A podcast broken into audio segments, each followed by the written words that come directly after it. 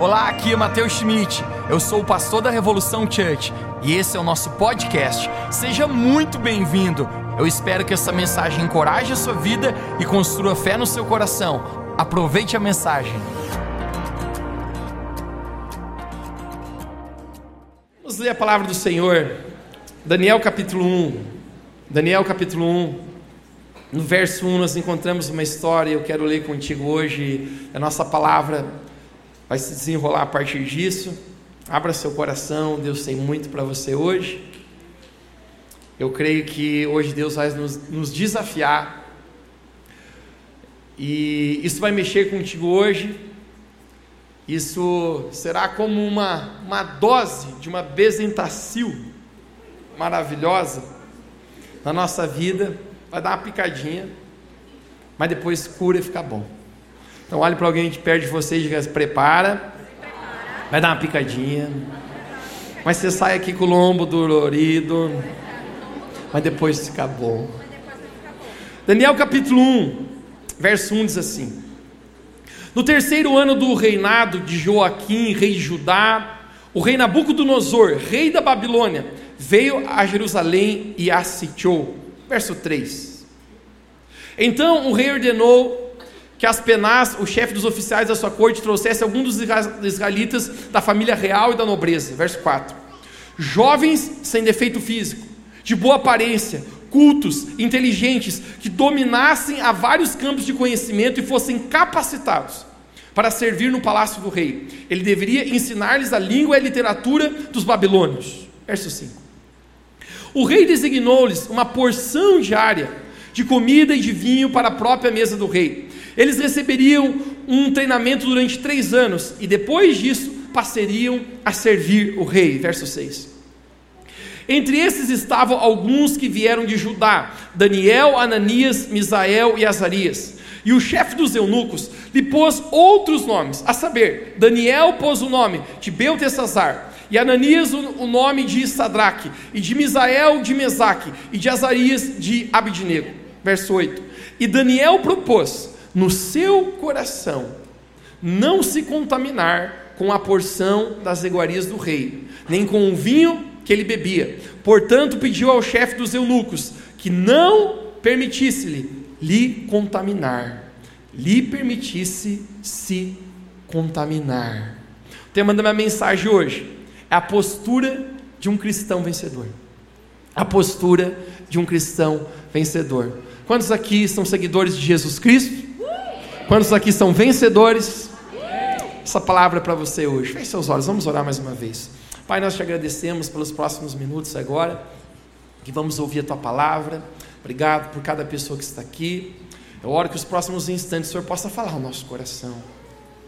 Deus, eu oro que agora a nossa mente possa se conectar aqui.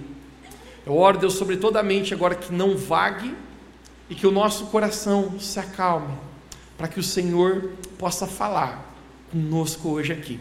Nós abrimos o nosso coração para Ti e oramos por uma palavra que fale diretamente aos nossos corações e nos desafie a uma postura para viver aquilo que o Senhor tem para nós. Essa é a nossa oração em nome de Jesus. Você pode dizer comigo amém? Amém. Gente, hoje eu quero compartilhar a respeito da postura de quatro homens que me inspiram. Quando eu olho para a história desses quatro homens, são quatro homens que me inspiram. Eles são modelos de uma postura de um cristão vencedor. Um cristão é um seguidor de Jesus Cristo. Nós não somos iguais a Jesus Cristo em glória e honra, mas nós estamos em busca de sermos parecidos com o Senhor. O apóstolo Paulo, certa vez, ele declara: Sede meus imitadores, como eu sou de Cristo. Em outras palavras, eu e você, como um cristão, a gente tem um objetivo: a gente está procurando a imitar a Cristo. Quem pode dizer amém? Imitar a Cristo nas suas atitudes, na forma de amar, na forma de se importar, na forma de doar, na forma de ser puro, na forma de ser separado. Isto é imitar a Jesus Cristo.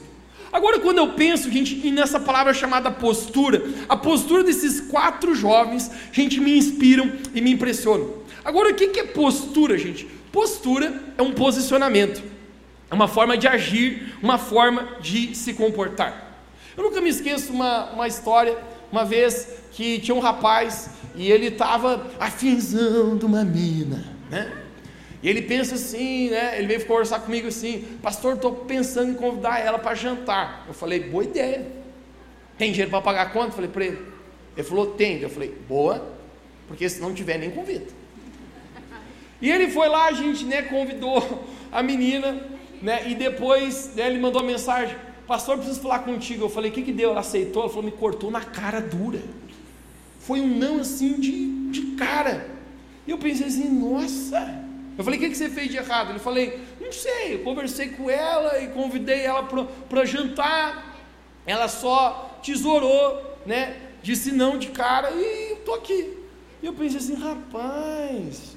Eu ficava pensando na menina, né? E pensava assim, por que será que ela não aceitou? Obviamente, eu não sabia os bastidores da, da, ocasião, não sabia o que esse rapaz tinha conversado, como ele tinha conversado, né? Porque homens não é apenas o que você fala, mas é como você fala.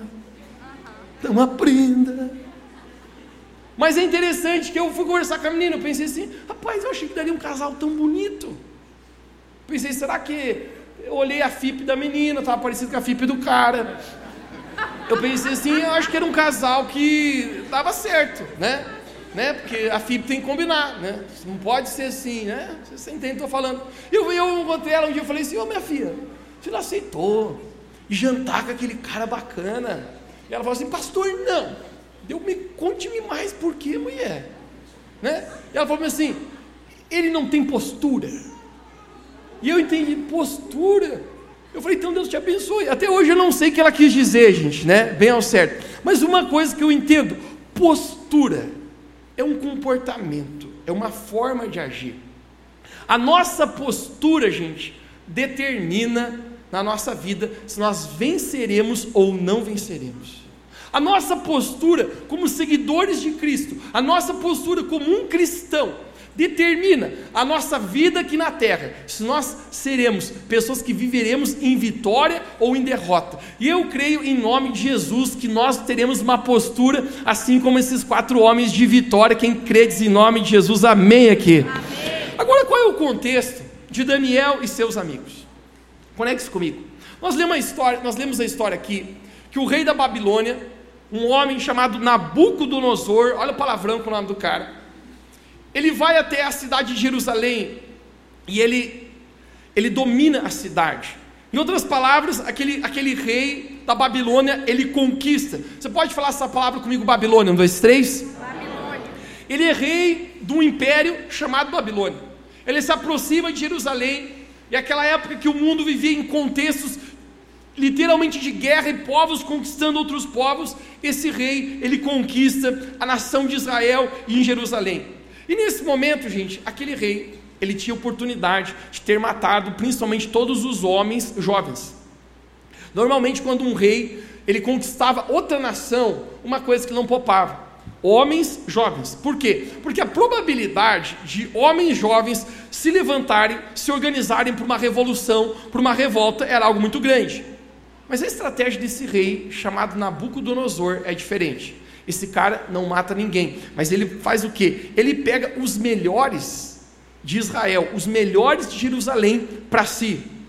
Nós lemos o verso 4, né? Ele pediu: "Me tragam aqui homens sem defeito físico". Olhe para alguém perto de você, olha se tem um homem sem defeito físico aí. De boa aparência. Agora ficou difícil, né, gente?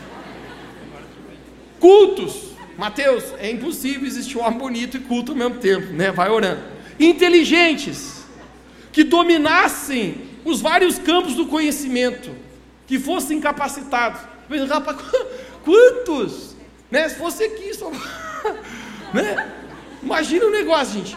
Ele fala assim: ó, chama os melhores, chama os cabeça pensante. Nabucodonosor, gente, ele, ele quer destruir Israel. E para destruir um povo, gente, não precisa matar todo mundo. É só você tirar as cabeças pensantes. Você não precisa matar quem não pensa. Por quê? Porque quem não pensa já está morto.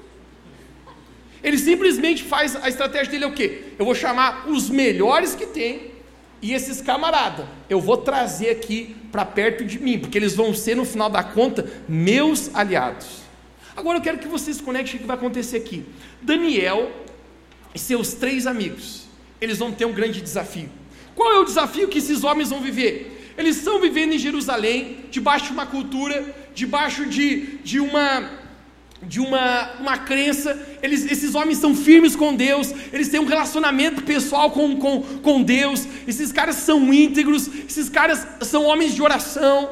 Quantos aqui também têm um relacionamento com Deus aqui nessa noite?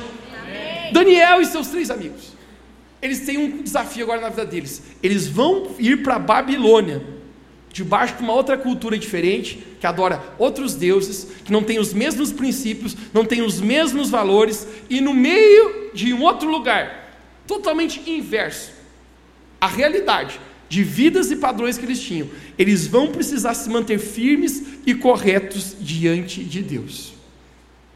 Quem consegue entender o tamanho do desafio? Eles vão ser colocados num lugar, literalmente, um peixe fora da água. Não faz parte da, do, dos valores dele o lugar onde eles vão estar. Agora eu quero traduzir essa mensagem, gente, hoje. O que, que isso significa hoje na nossa vida? O que, que significa a Babilônia hoje? A Babilônia hoje gente, significa o mundo. O mundo e a sua cultura e o seu estilo pecaminoso de viver longe de Deus. Diga comigo, Babilônia. Babilônia significa o mundo. Você já descobriu, gente, que a maneira que o mundo procede não é o mesmo mo modo que a palavra de Deus muitas vezes manda a gente proceder? Agora, quando eu falo do mundo, eu não estou falando, gente, de uma esfera global o qual você conhece. Eu quero ler para você 1 João capítulo 5, 19. 1 João capítulo 5, 19 diz assim: Sabemos que somos de Deus e que o mundo jaz do maligno. Somos de Deus e o mundo jaz do maligno. O que, que está dizendo? Não está dizendo que a esfera, planeta Terra, é do maligno. Uma vez eu encontrei um cara e falou assim: Pastor, a coisa está feia, né? Eu falei: Por que, meu filho? Eu falei: Porque eu li um texto lá em 1 Pedro que diz que o mundo é do demônio. Eu falei: Não, cara, você é maluco? Ele falou: Não, eu, eu li lá que o mundo jaz do maligno. Eu estou pensando em não sair mais de casa. Porque o capeta está na esquina, pastor, ele falou. E ele está pronto para pegar a gente. Eu falei, não, meu amigo. O mundo, o planeta em si, é, é criação do Senhor, que fez todas as coisas. Mas o que, que a palavra de Deus está falando, tão referindo quando está dizendo só, o mundo jaz do maligno, ou seja, já é, hashtag, já era. Está dizendo a respeito do que, gente? Da cultura, da forma de pensar, da forma de agir, os estilos de vida. Está dizendo, o fluxo, a correnteza já está influenciada pelo maligno. Mas está dizendo aqui, mas nós somos de Deus. Amém. A Babilônia representa então, que representa para Daniel e seus três amigos, o mundo qual eu e você vivemos hoje. Agora, quem são Daniel e os seus três amigos hoje? É eu e você.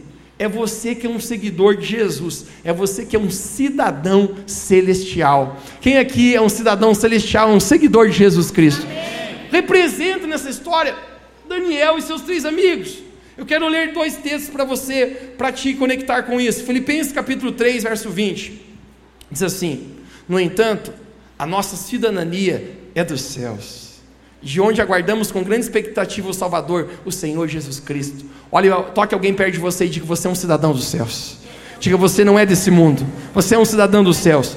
1 Pedro 2, verso 9, apenas a parte A do verso diz assim: Vocês, porém, são geração eleita, sacerdócio real, nação santa, povo exclusivo de Deus. Gente, deixa eu contextualizar algo contigo aqui. Eu e você não somos da Babilônia. Eu e você não somos desse mundo, assim como Daniel e seus três amigos, eles estavam indo para a Babilônia, mas o lugar deles, gente, é de Jerusalém. Eu e você estaremos um dia na Jerusalém Santa, na eternidade com Deus, a segunda Jerusalém. Amém. Agora é interessante dizer, qual é o nosso desafio hoje? O nosso desafio hoje, assim como Daniel e os três amigos, lá na Babilônia, venceram, foram fiéis, não se deixaram contaminar na Babilônia. Hoje eu e você também temos o desafio de vencer, de não se deixar contaminar nesse mundo, de viver em vitória com esse mundo, na presença de Deus cada dia. O mesmo desafio que Daniel e seus três amigos eles têm em viver na Babilônia, eu e você hoje temos uma Babilônia chamado o nosso dia a dia, a cultura, os lugares onde nós estamos que não existe a presença de Deus. Agora eu quero encorajar você hoje, você como um cristão, porque eu quero ler um texto para ti que está em 1 João capítulo 5, verso 4. 1 João capítulo 5, verso 4, eu quero que todos nós possamos repetir juntos isso. Isso aqui me encoraja na minha vida. Diz assim: porque todo o que é nascido de Deus vence o mundo. Vamos ver, alguém que é nascido de Deus aqui, você nasceu de novo, você recebeu Jesus como seu Senhor e Salvador, você já não mais vive para a velha vida, mas você é uma nova criatura. Amém. Nós cantamos, tudo se fez novo. Outrora nós estávamos longe de Deus, mas Jesus nos encontrou e agora nós fazemos parte da família de Deus. E o viver que nós temos hoje, o apóstolo Paulo declara, é para a honra e glória do Senhor. Amém. Ele diz: porque todo que é nascido de Deus vence o mundo. Agora conecte. E esta é a nossa vitória que vence o mundo, a nossa fé. A nossa fé tem poder para vencer o mundo. A nossa fé Fé é convicção, fé é certeza, porque quando nós estamos debaixo de fé, nós somos capazes de, não importa se estamos na Babilônia, nesse mundo, nós temos o poder de vencermos como cristãos todas as coisas em Cristo Jesus. Quem pode dizer amém? amém. Agora eu quero falar para ti hoje a respeito de cinco posturas que Daniel e seus três amigos tinham. E isso foi o que fez eles forem serem vencedores. Cinco posturas, diga comigo essa palavra, que é postura. A primeira postura que eles tiveram, gente, é uma postura de identidade. Você pode dizer bem alto comigo, diga postura, postura de, identidade. de identidade. Que identidade? Quem nós somos? Realmente quem é o nosso coração é. Aquilo que você crê determina a forma do seu agir. Provérbios capítulo 18 fala: Assim como o homem pensa em seu coração, assim ele é. Os nossos pensamentos dão origem às nossas identidades. E quando nós começamos a entender sobre isso, Daniel e seus três amigos, eles sabiam quem eles eram. Deixe-me falar para você que é um cristão, você precisa saber quem você é. Você precisa saber que você é um filho e uma filha de Deus. Você precisa saber o seu propósito e por que está aqui na terra sobre identidade, algo tão importante. Se você não saber quem você é, as pessoas vão definir quem você é. Quantas vezes já tentaram me definir? Eu gosto do, da frase que diz: Eu sou quem, diz, quem Deus diz que eu sou.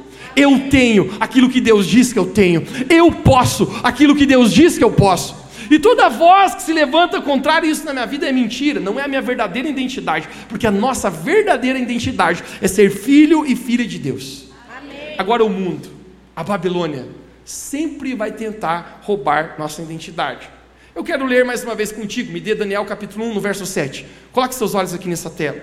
No verso 7 de Daniel capítulo 1, perceba o que, que o chefe dos eunucos, um dos chefes do rei Nabucodonosor, faz.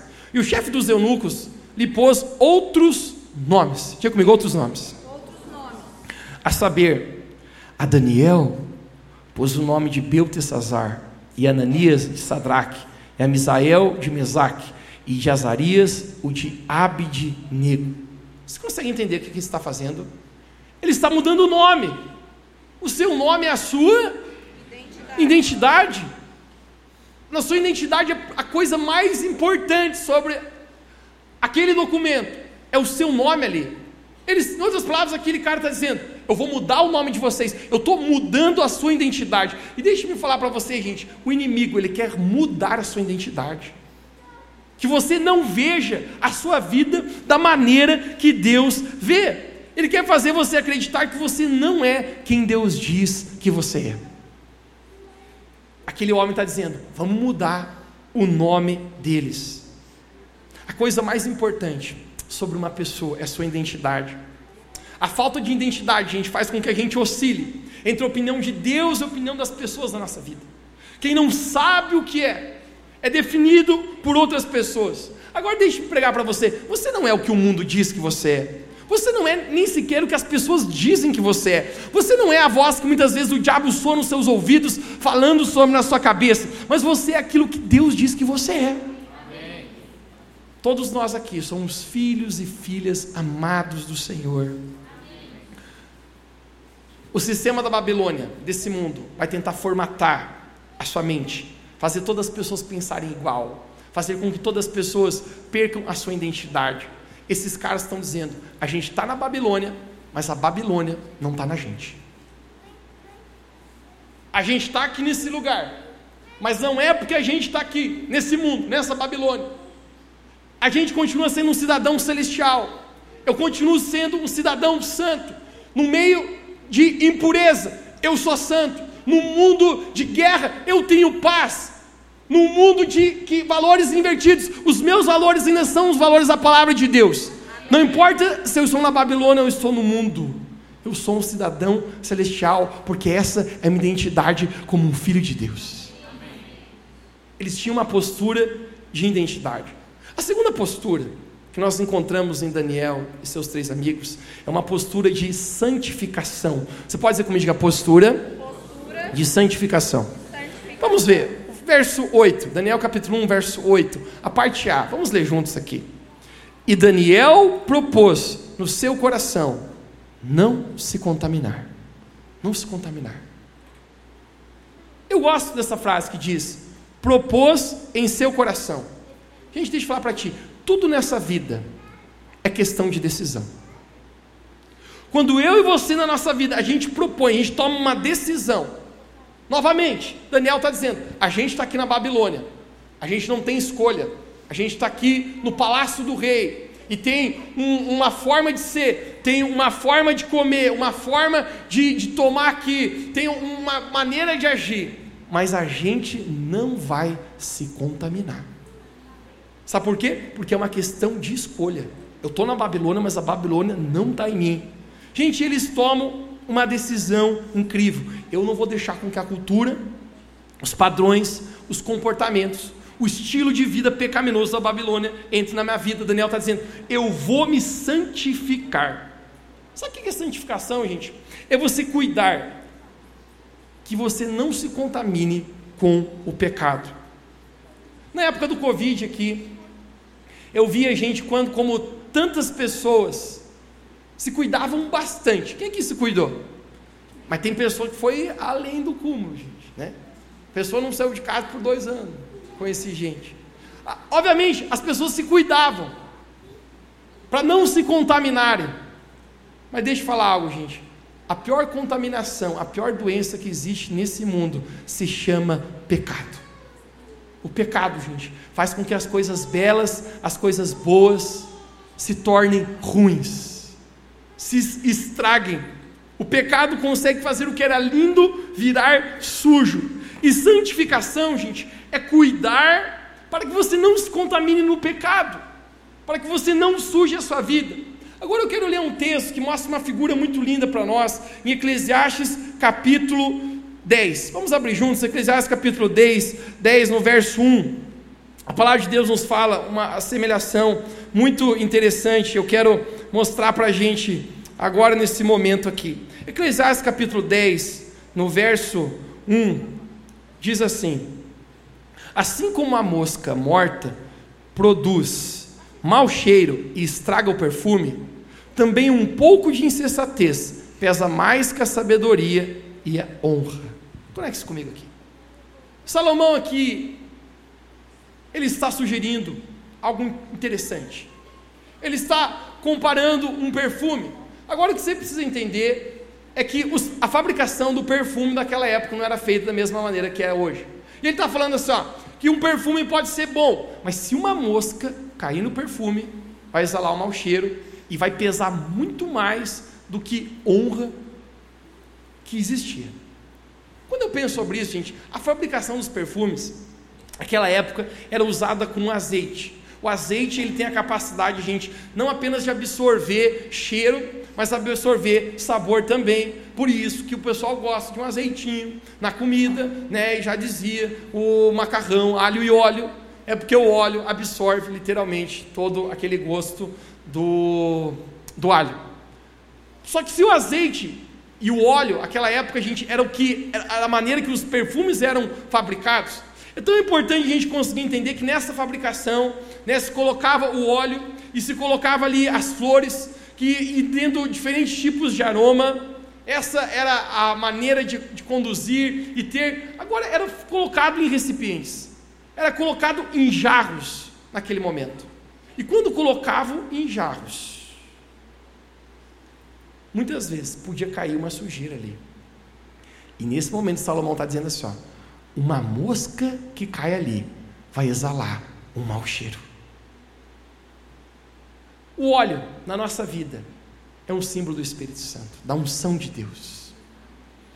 O perfume, o apóstolo Paulo fala no livro de 2 Coríntios que nós somos o bom perfume de Cristo.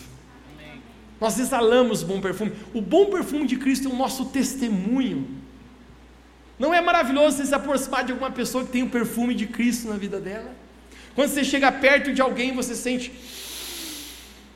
Não é um cheiro natural, mas é um cheiro espiritual da presença de Deus. É tão bom a gente cheirar a pessoa que tem a presença de Deus, pessoa que tem o caráter, pessoa que tem vida. Agora é interessante que ele está falando que a mosca, quando ela cai no óleo, ela é capaz de fazer exalar mau cheiro. Agora, quando a gente pensa sobre isso, gente, mosca existe onde tem sujeira, sim ou não? Você já viu um acúmulo de lixo, o que, que vai acontecer? Vai ter um monte de mosca lá.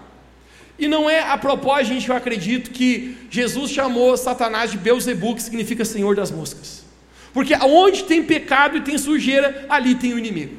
Se você quer que acumule mosca na tua vida, mau cheiro, é só você juntar lixo que se chama pecado. E as moscas, os capetinhos, não se preocupe que vem por si só. Agora ele está dizendo, uma mosca exala mau cheiro. Agora a lógica é porque a mosca caiu no óleo. Por que, que a mosca caiu naquele perfume? E o simples fato da questão, gente, a resposta, ela é obviamente lógica. Não estava coberto, não estava sendo cuidado, não estava sendo vigiado aquilo. Gente, a nossa vida, nós precisamos vigiar para que nenhuma mosca caia no nosso perfume não contamine a sua vida. Jesus falou: são as pequenas raposas que destroem uma vinha. E muitas vezes, gente, viver com o Senhor é um chamado para santificação. No livro de 1 Pedro, a palavra de Deus nos fala: sede santos assim como eu sou santo. Santificação é um caminho para a intimidade com Deus. E toda aquela pessoa que quiser íntimo de Deus, você vai ter que caminhar num caminho de santificação. A palavra de Deus fala: quem subirá ao Monte Santo do Senhor? Aquele que tem mãos limpas e tem um puro coração. Só existe uma maneira de estar na presença de Deus: mãos limpas e um coração puro. Isso é um chamado à santificação.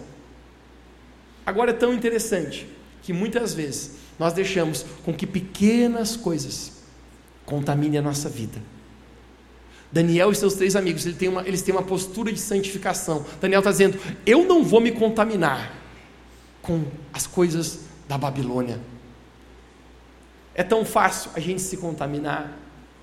Às vezes a gente categoriza pecados, gente. Ah, isso aqui é um pecadão, isso aqui eu não posso fazer. Isso aqui é um pecado também errado. Ah, mas esse pecadinho aqui. Recebi um videozinho no WhatsApp aqui pornográfico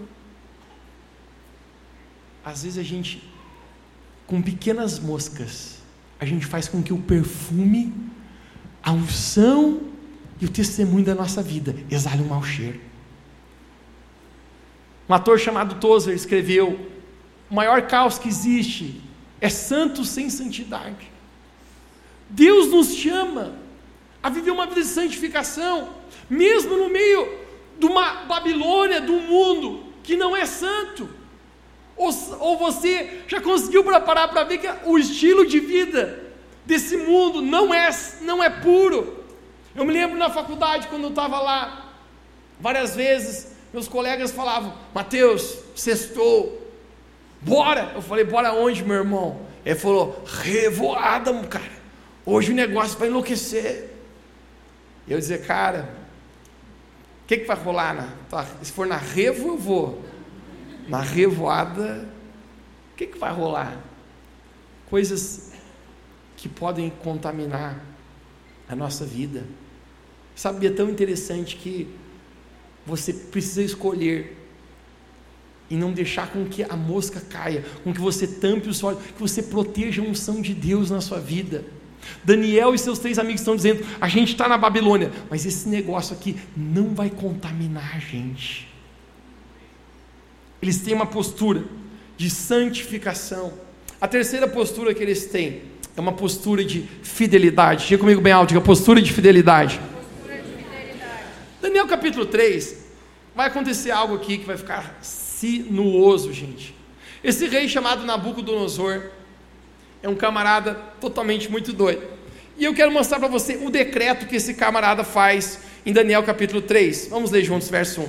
O rei Nabucodonosor fez uma imagem de ouro de 27 metros de altura e 2 metros e 70 centímetros de largura, e ergueu na planície dura na província da Babilônia. Então proclamou em alta voz: Esta é a ordem que lhe é dada, ó homens de todas as nações, povos e línguas. Quando ouvirem o som da trombeta, do pífano, da cifra, da harpa, do saltério, da flauta dupla e de toda espécie de música, prostrem-se em terra e adorem a imagem de ouro do rei Nabucodonosor ergueu. Quem não se prostrar em terra e não adorá-lo será imediatamente atirado à fornalha em chamas. Eita! Olha para mim aqui. O que está acontecendo aqui? Esse rei, gente, ele está lá e ele faz uma imagem dele mesmo, de ouro, e ele emite um decreto: quando soar a trombeta, todos aqui, todos na Babilônia, irão se prostrar e adorar essa estátua. Só que você tem que lembrar, gente, quem são os quatro camaradas que estão lá que não fazem parte da Babilônia? Daniel, Sadraque, Mesaque e Abednego. Esses três caras, Sadraque, Mesaque e Abdinego, eles têm uma postura, gente, de fidelidade a Deus que me impressiona. Porque quando toca o som da trombeta, esses caras falam assim: a gente não vai se prostrar, não. Por quê, gente? Esses caras tinham a presença de Deus na vida deles. Esses caras conheciam a palavra de Deus. Desde a lei de Moisés estava escrito lá dos dez mandamentos: adorará somente o Senhor teu Deus e somente a eles prestará culto. Esses caras, eles, eles sabem. Eles falam: eu não vou me prostrar, eu não vou adorar. Essa estátua, gente, representa um sistema. O mundo. Você já descobriu, gente, que existe uma estátua nessa geração erguida, posta, para que eu e você idolatramos e adoramos? Tem pessoas que idolatram, idolatram seus próprios corpos, idolatram os dinheiro, se prostram diante da estátua. Sabe o que esses três camaradas estão falando? A gente não vai se prostrar. E sabe o que o rei fala, Nabucodonosor? Vocês têm uma chance. Ou vocês se prostram, ou vocês serão jogados na, na fornalha de fogo. Uau! Gente, você consegue entender o que está acontecendo aqui? E esses três camaradas, eles, Sadraque, Mesaque e Abdinego, Daniel acho que tinha dado uma viajadinha, não aparece na história aqui, mas daqui a pouco vai sobrar para ele também, não se preocupe. Esses três camaradas, sabe o que eles falam? A gente tem uma postura de fidelidade a Deus e a gente não vai negociar a nossa fé, rei.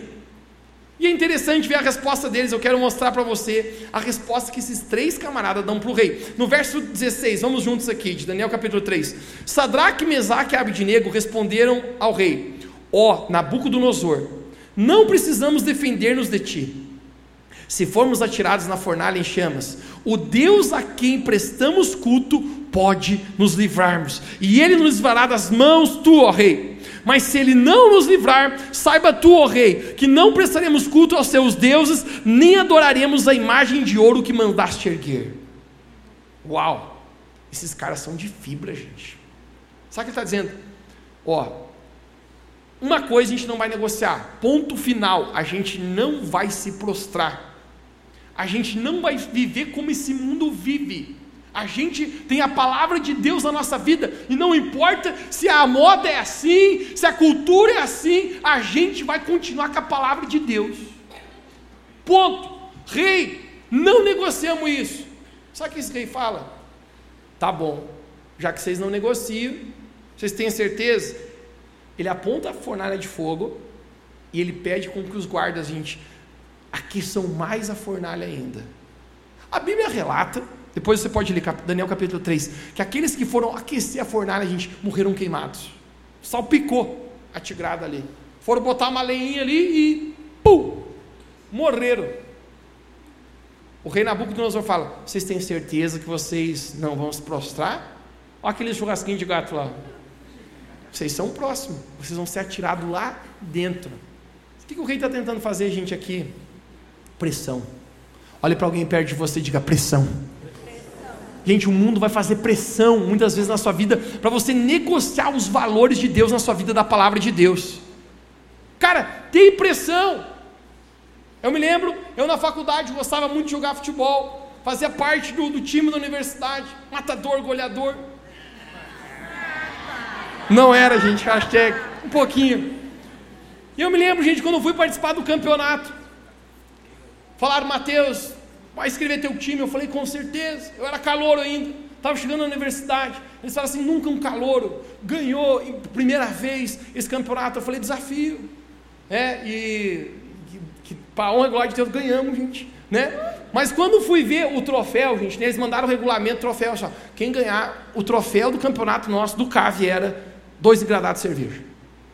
Eu falei para a molecada assim: o molecada falou, tá bacana, me inscrevi já, só tem um detalhe: eu não bebo. E aí o troféu é dois engradados. E eles, e daí? Deu, e aí que se eu ganhar não tem sentido. O que, que eu vou fazer com essas cachaçadas de vocês? E eles olharam assim, pois é. Eu falei, é, é isso aí. Eu falei, não, nós vamos mudar esse troféu aí. E eles, não, cara, mas isso é uma tradição de, de 10 anos, não sei o que lá. Eu falei, gente, desculpe, não vou negociar com vocês. Se eu não ganhar, tá tudo bem, mas se eu ganhar. Ele falou, que, qual que é a tua bebida preferida? Eu falei, Guaraná, mas tem que ser Antártica. Eu falei, tem que ser Antártica. E aí, gente, o regulamento mudou. Dois engradados de cachaça, caso OBS. Caso o time do Matheus for campeão, dois litros de Guaraná Antártica. Gente, em toda a parede do carro, lá toda a porta, no regulamento, estava escrito esse negócio. Cara, quem que é esse tal de Matheus Schmidt aí que quer tomar Guaraná? Os caras falavam. Dá para negociar, cara.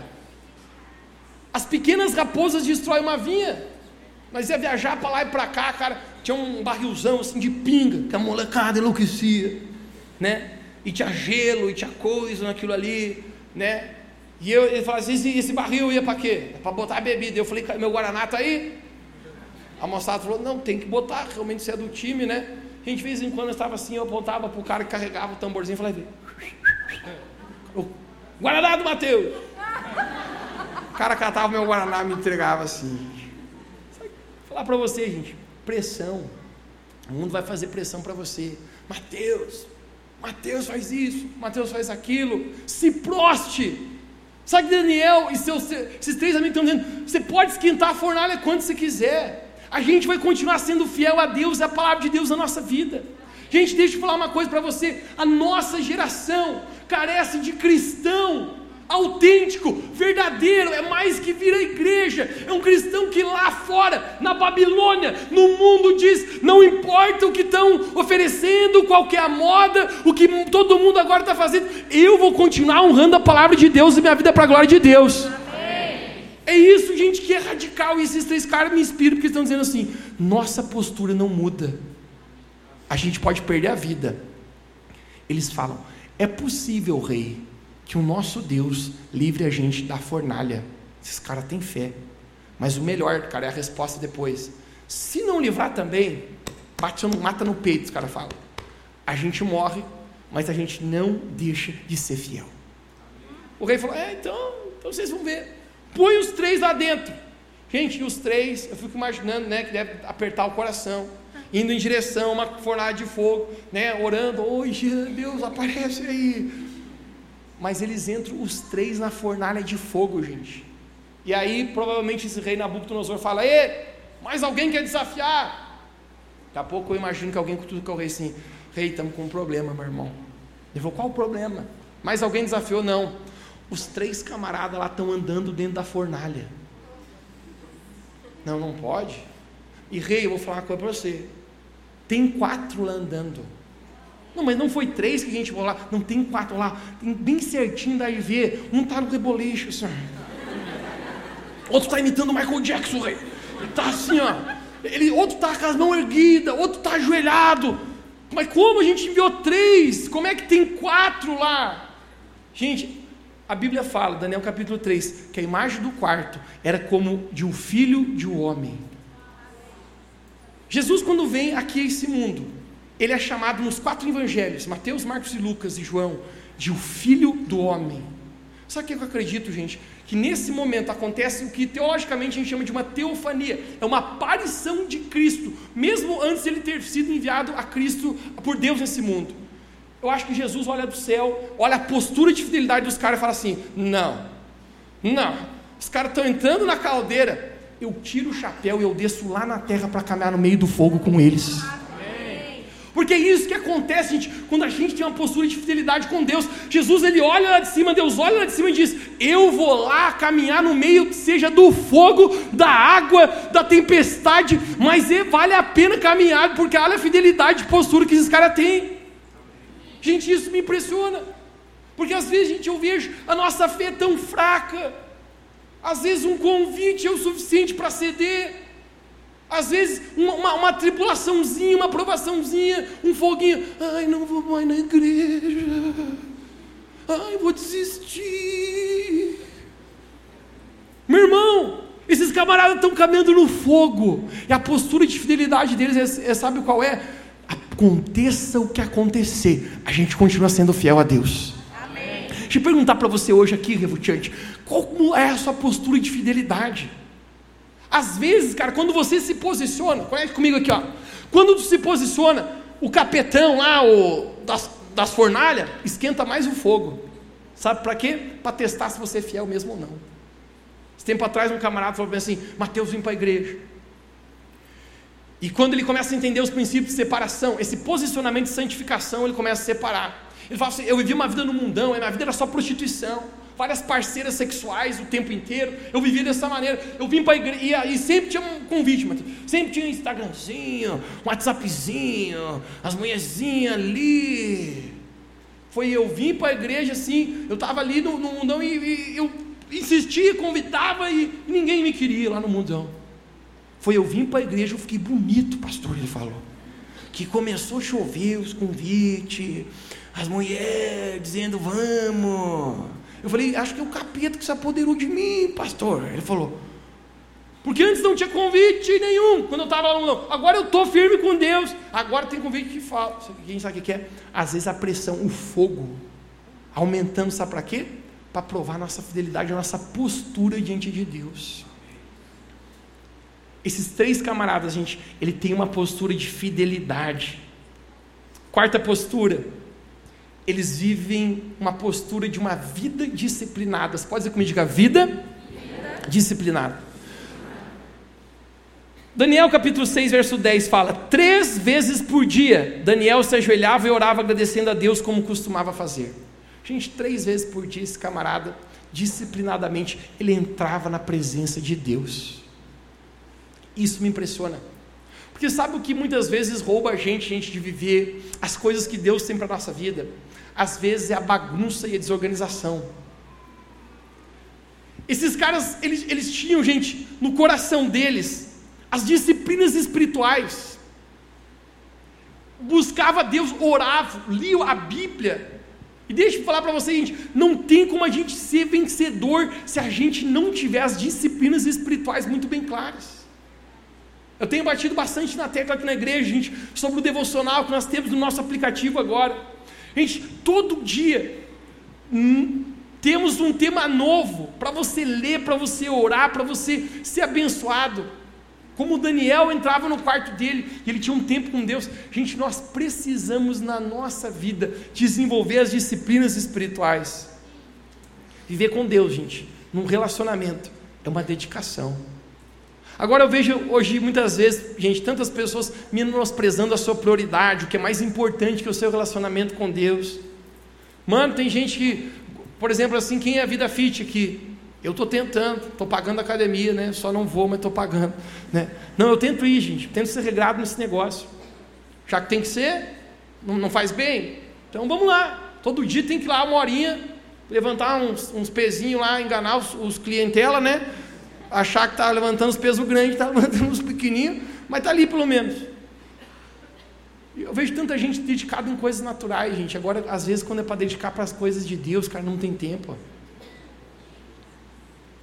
Gente, eu vi final de semana, cara, ontem, galera no Rock in Rio, pingando na chuva, irmão. A noite inteira. Mano, eu, eu fiquei espantado quando eu vi a reportagem que teve uns doidos que pousaram, ficaram 24 horas numa fila para pegar um lugar bom, para ver o Justin Bieber se peidar lá no palco e ir embora. E pagou uma fortuna. E às vezes a gente, para buscar Deus, assim, ai, uma preguiça, dor de cabeça, enxaqueca, enxaqueca, hoje eu não vou. Vai ler a Bíblia, irmão, né? vai ver um Netflix, tom, estrala o zoião, maratona séria a noite inteira. Vai ler a Bíblia, parece que os diabos sentam na pálpebra dos teus olhos, dá um sono. Ai, sono, peso, cansaço. Gente, nós precisamos desenvolver as disciplinas espirituais. Você está comigo aqui, diz amém bem alto onde você está. Porque se a gente quer ser vencedor, o que vence o mundo é a nossa fé.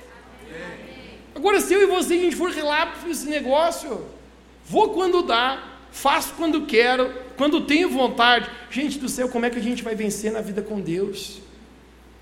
Por último, a última postura é a postura de integridade. Você pode dizer comigo, diga postura de integridade. Postura de integridade. Não vou ler para você porque eu quero breve já encerrar para orar contigo. Mas no capítulo 6 de Daniel, a Bíblia fala que esse rei, às vezes tem gente que não aprende, né, pessoal? Esse rei, Nabucodonosor, mesmo tendo visto Sadraque, Mesaque e Abednego sendo livres da caldeira, eles não aprenderam, gente. Esse rei não aprendeu. Ele faz um outro decreto, gente, lá que por 30 dias, quem orasse para Deus, qualquer Deus, que não fosse Ele mesmo, esses caras se consideram Deus, gente, olha a loucura, seria lançado na cova dos leões. Você pode dizer bem alto essa palavra quando diga cova dos leões. Qual que é o decreto, gente? 30 dias que só pode adorar a eu mesmo. E se adorar outro Deus, não pode. Gente, qual que é o Deus de Daniel? Gente, Daniel não é da Babilônia, Daniel, ele serve ao único Deus verdadeiro, o grande eu sou, Yahvé, o Deus de Israel, que era, que é e sempre será o Criador do universo. Só existe um Deus verdadeiro. E seu filho Jesus Cristo que veio esse mundo, Daniel serve a Deus. E esse rei está falando, sabe o que? Só pode adorar a mim, não pode orar mais para ninguém. Daniel é um homem de disciplina espiritual. Sabe o que Daniel está dizendo? Não, não, não três vezes por dia, rei. Eu tenho uma disciplina espiritual. Eu faço meu devocional. Eu pego o aplicativo da Revo Church. E eu abro e vou lá e coloco. E leio, e oro, e louvo, e ouço, e leio a minha Bíblia. Três vezes ao dia, rei. Gente, por Daniel desobedecer, ele é jogado na cova dos leões. Se você vai ser lançado, gente, numa cova com leões famintos, o que, que vai acontecer contigo? Gente, se você encontrar uns cachorros famintos, já é perigoso te depenar aí. É ou não é? Você está passando num bairro lá, a gente passei numa rua de uns guapé, quase me comeram vivo lá. A gente tá, vai entregar, sai, filho já, vai daqui, meu zebo, né? Gente do céu, os cachorros velhos que não deram alimentação para eles, quase me comeram minhas canelas aqui, né? Agora você imagina, gente, o que que leão faminto vai acontecer tem um buraco, uma cova, cheio de leões lá. Nem o cara chega lá embaixo, os leões já comeram, gente. Daniel, você vai continuar com a sua postura de buscar Deus. Eu não sei se você consegue perceber, gente, o que, o que, que isso significa na nossa vida. Existe um sistema, cara, existe uma Babilônia, um mundo, que tenta nos empurrar para longe do relacionamento nosso com o nosso Deus. Isso é no nosso dia a dia. E Daniel está dizendo: sabe o que? Não, rei, não negocio. Eu vou para a cova dos leões, mas eu vou continuar adorando ao Senhor. O camarada é botado na cova dos leões, gente. Mas sabe o que é o mais incrível, gente? Quando a integridade é grande,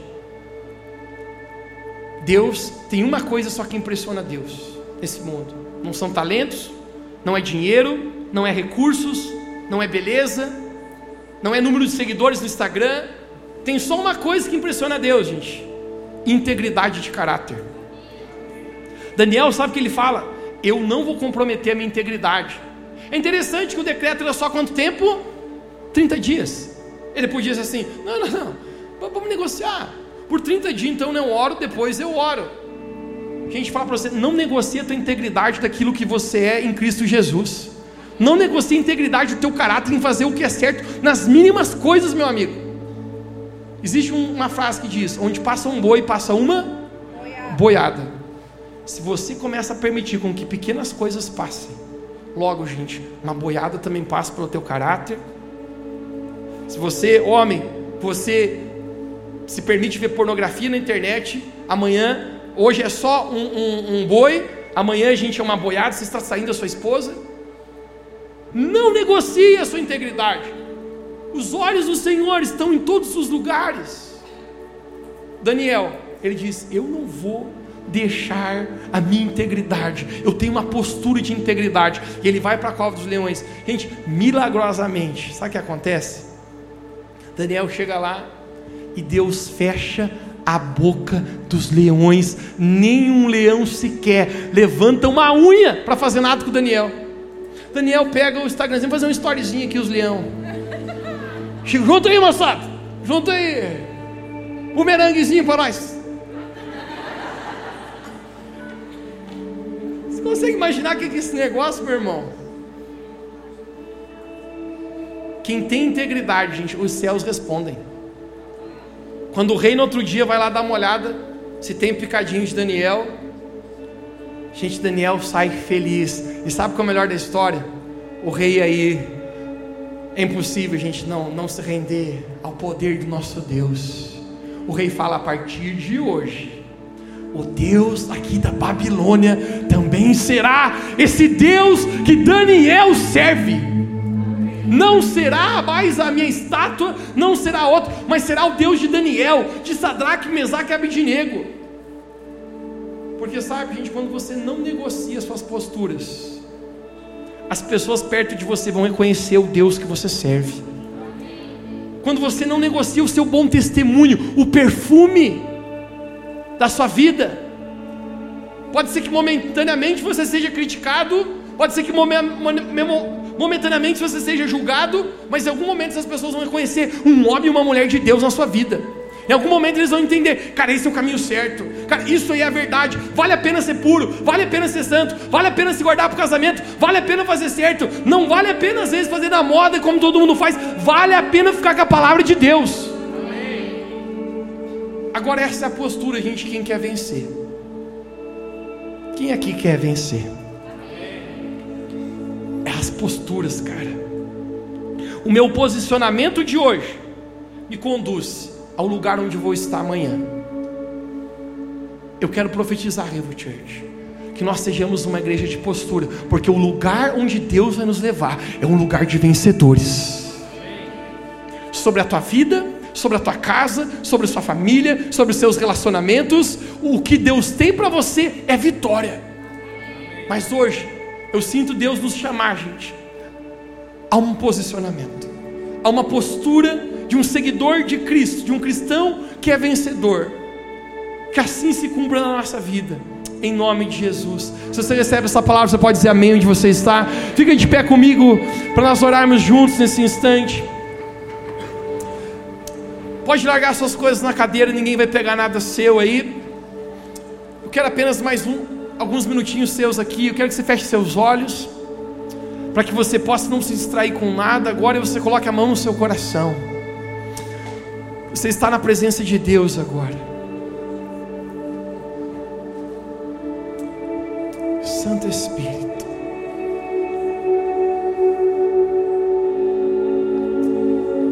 Deus, nós reconhecemos a Tua presença hoje aqui nós podemos reconhecer que Tu estás hoje aqui a falar conosco. é muito mais que uma palestra. Isso é a tua palavra que está sendo pregada hoje aqui. E a tua palavra é viva, é poderosa. E tu falaste, Jesus, vós estáis limpos, vós estáis santificados pela palavra que eu vos tenho dito. A minha oração hoje é que a tua palavra hoje nos santifique, corpo, alma e espírito. Mas assim como Daniel e aqueles três amigos deles tiveram uma postura de vencedores, hoje eu sinto o Senhor nos chamando, Pai, a uma postura também de vencedores, de seguidores de Jesus, que vencem,